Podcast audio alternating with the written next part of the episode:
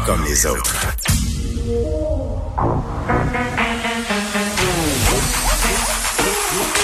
Elle a une opinion sur tous les sujets. Pour elle, toutes les questions peuvent être posées. Geneviève Peterson. Cube Radio. Salut tout le monde, bienvenue à l'émission. Très, très, très contente euh, de vous retrouver. J'entendais, et là, une opinion sur tous les sujets. Ben, cet été, j'ai pris une pause d'opinion pour de vrai. Et ça a été vraiment très, très difficile parce que c'est comme une drogue à un moment donné, hein. Consommer des nouvelles, se prononcer sur les nouvelles, donner des opinions pour le meilleur et parfois pour le pire. Et c'était, je m'étais vraiment donné ça comme défi, un sujet euh, qu'on a abordé ensemble plusieurs fois l'an dernier, la haine sur les médias sociaux, euh, à quel point parfois ça peut être difficile, surtout pour les femmes dans l'espace public, d'aller un peu se placer en porte-à-faux de l'ordre établi, euh, de l'opinion de la plupart des gens, de mener aussi certains combats. Cet été, je me suis dit, hey, là, là, tu prends une petite pause des médias sociaux, tu ne te prononces sur rien, voire même tu fais pas vraiment de contenu ça a été beaucoup plus difficile que je pensais au départ. Il s'est passé toutes sortes d'affaires euh, cet été. Le clavier me démangeait sur un moyen temps, mais au bout de 7-8 jours de cold turkey, de sevrage vraiment très, très intense, je me suis rendu compte que ça me faisait le plus grand bien et là, je suis de retour. Je suis de retour en force comme mes collaborateurs le seront aussi. On a bien sûr avec nous cette saison Nicole Gibaud, Dany Saint-Pierre, Léa Sreliski euh, revient aussi, mais on a une formule un peu différente. À chaque début d'heure, on va faire des rencontres, donc des discussions où on va échanger euh, sur les sujets de l'heure, les sujets de l'actualité. Là, bien entendu, on est gâté parce qu'on est en élection au niveau fédéral depuis hier soir. Donc, tous les jours aux alentours de 14 heures, on aura Elsie Lefebvre et Marc-André Leclerc qui viendront un peu euh, croiser le sable, échanger euh, des idées sur ce qui se passe, sur leur perception des affaires. Donc, on les rencontrera à 14 heures et vers 15 heures, ce sera Léa Srediski et Mathieu Cyr, que vous connaissez aussi, un humoriste là, qui fait quand même beaucoup jaser parce que, mettons qu'il est fort en gueule et qu'il a pas peur d'avoir des opinions, justement, qui sont un peu euh, tranchantes. Puis là, je, me garde une petite gêne. On est juste le 16 août, pour vrai. Euh, donc, je t'en... On fait une transition, OK? essayons ça de même. Là. Moi, je me dis, ça me tente encore d'être en vacances dans ma tête. J'ai, j'ai hâte de, de retrouver mon micro, mais on va transitionner ensemble vers la nouvelle normalité, le retour à la réalité. Est-ce que ça va se pouvoir? Donc, je vais essayer de pas trop parler de rentrée euh, cette semaine, mais on va beaucoup parler d'éducation cette année parce que, bon, évidemment, avec le variant Delta, euh, les, les, les hauts, les bas qu'on a connus, surtout les bas, j'ai envie de dire, par rapport euh, à l'école l'an dernier, euh, j'avais pris un peu comme habitude de recevoir notre blogueur Sylvain Dancause qui blogue au Journal de Montréal, qui est enseignant, qui a toutes sortes de réflexions aussi sur l'enseignement, l'école, les enfants. Donc, il va joindre aussi à, l'équipe. Il va être là un peu plus tard euh, dans l'émission. Mais, je vous jure que cette semaine, ça sera pas juste sur l'école, parce que ça va être un gros bout. Et je vous révèle tout de suite en partant là, que ça m'angoisse ça m'angoisse un peu euh, de savoir que mes, mes, mes flots vont retourner euh, aux alentours là, du 26 août dans leurs écoles, pas masqués, euh, seulement dans les aires communes, me dit-on, dans les déplacements, que les bulles classes, c'est fini. Il y a un côté de moi qui est vraiment contente pour eux, là, parce que c'était vraiment très, très lourd. Mais je me dis, ah, j'ai hâte que le vaccin pour les enfants soit homologué. Est-ce qu'on est allé trop vite? Donc, ce sera des questions qu'on va se poser tout au long de cette première semaine, de cette deuxième semaine. Aussi, on va se plonger là-dedans graduellement. Transitionnons vers le vers le nouveau normal. Puis est-ce que ça va se pouvoir le nouveau normal? Ça, je pense que c'est une question. On va le vivre là, à l'automne. Est-ce qu'il y aura, euh, est-ce que ça sera aussi pire qu'on peut peut-être euh, se l'imaginer? Là, on parle déjà de quatrième vague. Mais bon, pas tout de suite euh, les mauvaises nouvelles. On va retrouver notre collaboratrice adorée. Ça fait très très longtemps qu'on s'est pas parlé. Je m'ennuyais. Nicole Gibault, salut. Hey, salut Geneviève. Est-ce que tu as passé un formidable été? Oh oui, dans la chaleur, soleil, euh, euh, tout, tout, tout était au rendez-vous, vraiment là. Euh, un peu plus d'affection de la famille, plus près. j'ai juste une sœur, donc j'ai essayé de la voir le plus souvent possible. ah, c'était, c'est vraiment exceptionnel comparativement à ce qu'on avait vécu là. C'est, ça fait du bien. Ça fait Parce que tellement bien. On s'aime beaucoup, Nicole, mais euh, force est d'admettre quand même que souvent, toi et moi, on apporte des sujets qui sont quand même, somme toute, assez difficiles. Euh, cette année, on va essayer de se mettre en mode solution, de parler aussi de qu'est-ce qui va bien, parce qu'il y a des affaires. Euh, oui, absolument. Ben oui, parce qu'on, je trouve que souvent, dans les médias, on pointe ce qui va mal. Puis je trouvais qu'ensemble, l'année passée, on s'est fait quand même un point d'honneur, notamment au niveau du système des agressions sexuelles, de pointer aussi ce qui allait bien. Tu sais, de dire qu'il y a des changements qui sont en branle, que le gouvernement s'en met l'épaule à la roue. Donc, on sera pas juste euh, dans l'optique mauvaise nouvelle. On va se concentrer euh, sur les choses que ça va être bon de donner une petite dose d'espoir, même oui, si a été dur. C'est difficile à remonter souvent dans le système judiciaire. C'est vrai. Les bons coups, on en parle moins. Mm.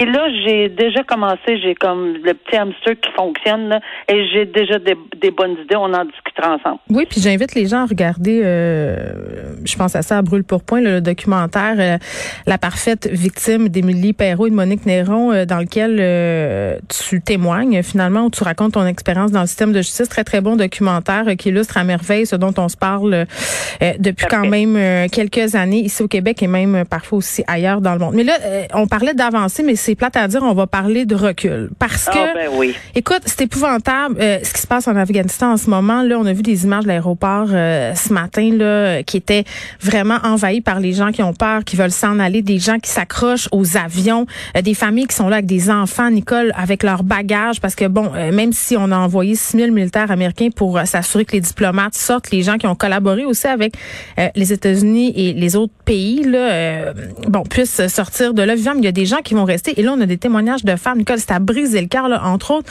la première mairesse afghane qui dit, moi, j'attends que les talibans débarquent pour me tuer. Les juges aussi, surtout, ont fait des sorties.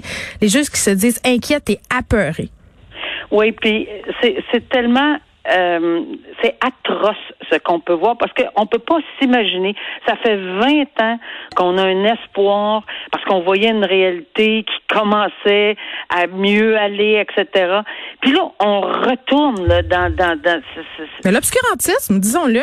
L'obscurantisme total. Euh, c'est c'est pas juste pour les beaucoup beaucoup beaucoup pour les femmes là, mais moi aussi ça m'a interpellé cet article là et, et l'article dit si les talibans prennent Kaboul, je vais mourir. Et ça c'est une juge afghane. Oui. Euh, premièrement, elle est professionnelle. Deuxièmement, euh, donc ça veut dire qu'elle a fait des études, ce qui est complètement à l'encontre de, de leur de, de leur morale. Oui. Euh, et, et, et, et, elle a en plus jugé cette personne-là qui témoigne. Elle a jugé des gens, des talibans. Elle a jugé des criminels. Elle a jugé des gens de la mafia taliban, etc. Elle les a condamnés. Elle est certaine d'y passer. Et donc, sont sont terrés comme comme des insectes ça n'a pas de bon sens. On est en 2021 dans des trous, dans des comme des insectes pour essayer de sauver leur vie. Et malheureusement, c'est pas juste leur vie, parce que ce qu'on entend comme atrocité, et ce qu'on a vu il y a 20 ans, moi je m'en souviens des atrocités tout au long de ces 20 pendant que ben, on peut pas oublier ce qu'on a vu là ou ce qu'on a entendu. Et ça se peut pas qu'on retourne à ça, là, des exécutions aussi. Mais c'est comme ça se peut pas, c'est comme dans un film, mais malheureusement, c'est de la réalité. Hmm.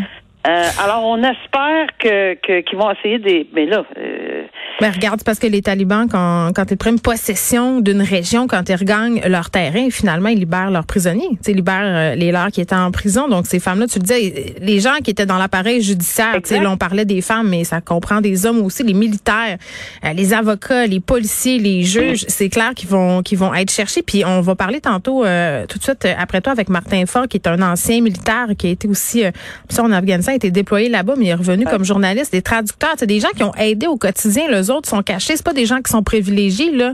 Euh, est-ce qu'ils vont être sauvés, tu sais? tu fais bien de mentionner, ils ont ouvert les prisons. Ouvert les prisons. On peut juste. Nous, là, on a quand même des gens. Euh, même si on ouvrait les prisons au, Canada, on se dit, ben, ça n'a pas de bon sens, là. on n'a même pas ça dans la tête, là. Ça, ça, ça, se peut même pas se passer dans notre tête à nous. Mais ils ont carrément ouvert. À chaque fois qu'ils passaient dans un, un, village ou, une ville, ils ouvrent les prisons. Ils laissent sortir leurs prisonniers. Donc, effectivement, ces gens-là ont, ont, certainement quelque chose, tu sais, en arrière de la tête, là. Donc, euh, ces dames-là, euh, en plus d'être des femmes, parce que c'est épouvantable comment elles sont réprimées là-bas, ça n'a aucun bon sens. Là. Euh, et, et, et, malheureusement, les enfants vont vont perdre beaucoup les Non, mais c'est un drame humain là. Ben, ils ont promis qu'ils retourneraient les petites filles à l'école aujourd'hui. Là, euh, je me réserve un très très gros doute. On dit qu'ils oh. allaient gouverner le pays selon les principes euh, bon de la loi islamique, mais en essayant de respecter les droits humains. En tout cas, C'est ça que je, moi là, moi aussi j'ai lu ça ce matin. Moi aussi j'ai, j'avais les doigts croisés puis je disais, please, j'espère que pour une fois ils vont le faire, mais. Mais non. on entend, on entend des, des, des témoignages. Il y a des coups de feu partout des cris partout. Puis avec les réseaux sociaux, ça va très vite. Les gens filment, les gens témoignent en temps réel. Donc, on est les témoins puissants du drame absolument inhumain qui est en train de se dérouler là-bas. Évidemment, on va continuer à suivre ça. Euh, on revient ici, euh, Nicole, je veux qu'on se parle de cette histoire. Un homme accusé de voie de fait grave, il a étranglé euh, sa conjointe. Puis la question qu'on se pose, c'est dans le contexte actuel, parce que malheureusement, il y a encore des féminicides. Est-ce qu'on va percevoir ou concevoir ce type d'attaque-là parce que ça en est des attaques? Est-ce qu'on va prendre ça plus au sérieux? Parce qu'on a vu plein de cas où malheureusement ça s'est soldé par un féminicide où il y avait eu des attaques avant, euh, des menaces. Euh, cet homme-là, quand même, la femme est, est, à l'hôpital. C'est grave, là. Qu'est-ce qui s'est passé? Non, c'est terriblement grave. Puis oui, est-ce qu'on va le prendre? Moi, je pense que oui. Là. On a vraiment eu un réveil brutal, malheureusement. Hmm. Et ça veut pas dire qu'on va éviter mais tout ça. le suspect est libéré. Il est libéré, tu sais. Ben, euh, j'ai, ouais, mais t'as vu qu'on n'a pas de détails. Quand, moi, euh, je présume pas, là, mais quand je vois le suspect est libéré sous condition, ça veut dire qu'il n'y a pas eu d'objection. Et ça, là, il faut bien comprendre qu'il y a deux façons de faire une enquête sur remise en liberté si elle a lieu. C'est si la couronne s'objecte, là, il y a une enquête et c'est là où la juge qui décide. Là où la juge ne décide pas si la couronne et la défense s'entendent pour remettre en liberté quelqu'un en proposant au juge un, un, ensemble de conditions. Alors, on n'a pas le choix. Je me souviens très bien de froncer les sourcils. Je me pliais les. Oui, on a parlé de l'indice de dangerosité à maintes reprises euh, l'an dernier pour une raison qu'on ne connaît pas. Il n'y a vraiment pas de détails. Puis peut-être que c'était tout à fait approprié, je ne le sais pas. Mais une chose certaine, c'est que moi aussi j'ai sourcillé quand j'ai vu il hmm. est remis en liberté. Pourquoi? Parce que ces attaques-là, euh, on le sait dans quel contexte c'est fait, puis souvent, malheureusement, on euh, puis évidemment, il est présumé innocent jusqu'à preuve du contraire, mais on s'entend que cette dame-là est quand même dans un état assez sérieux, là, parce que je peux c'était encore à très grave. C'était très grave et il euh, n'y a pas beaucoup de détails. J'ai pas vu beaucoup de détails. J'imagine qu'on a consulté. Ben, j'imagine que dans le contexte, Nicole, quand on a fait une telle remise en liberté, euh, on, a fait attention à ce qu'on faisait. Je peux pas croire. Donc euh, non, moi non plus là. On est en, on est en, dans une situation là où c'est tellement, on le sait que ça va être médiatisé ben beaucoup, et on va, je pense qu'on a pris les mesures, mais il doit y avoir un encadrement extrêmement. Et oui, ça se fait des encadrements sévères, même si on n'a pas le bracelet, malheureusement pas encore le bracelet électronique. Je voulais absolument qu'on revienne sur cette histoire. Euh, un homme euh, qui s'appelle Dan Roy qui a été arrêté. C'est celui qui a proféré des menaces envers Christian Dubé. Là, sa photo a circulé beaucoup.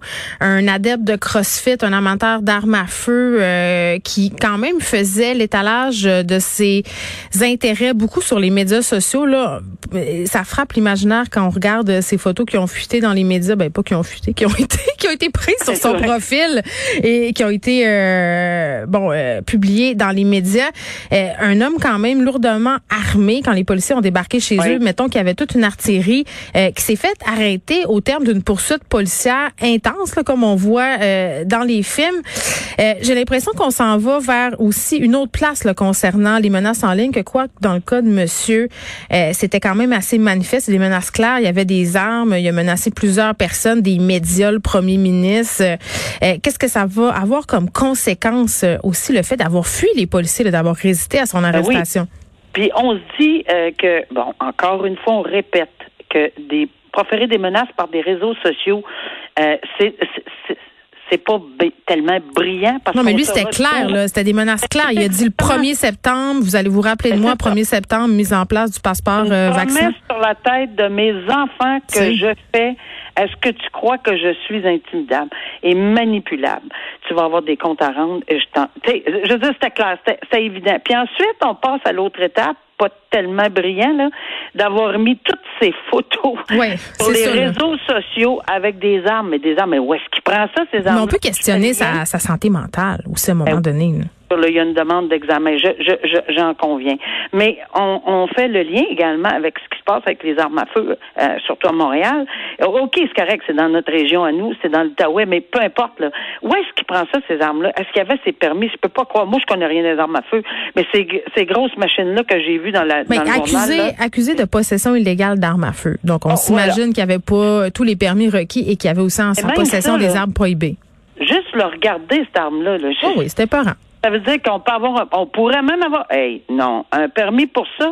Moi, je suis déboussolée quand je vois ça, c'est ce genre d'arme-là. Et surtout quand j'entends les propos, puis j'associe les propos, puis mm. en plus, on ajoute peut-être qu'un problème euh, au niveau de la santé mentale. Non. Euh, un plus un plus un. Non, non, t'as pas, t'as pas des, des armes comme ça, automatiques puis semi-automatiques pour aller à la chasse à la dinde noire. Là. On s'entend que c'est pas ça qui se passe. Donc, Danny Roy, qui est accusé de menace de fuite, de conduite dangereuse, d'entrave au travail des policiers, de voies de fait. Je pourrais continuer, la liste est quand même longue. Euh, longue. Possession d'armes illégales. On se retrouve demain. Nicolas, c'était vraiment un plaisir de te rejaser aujourd'hui.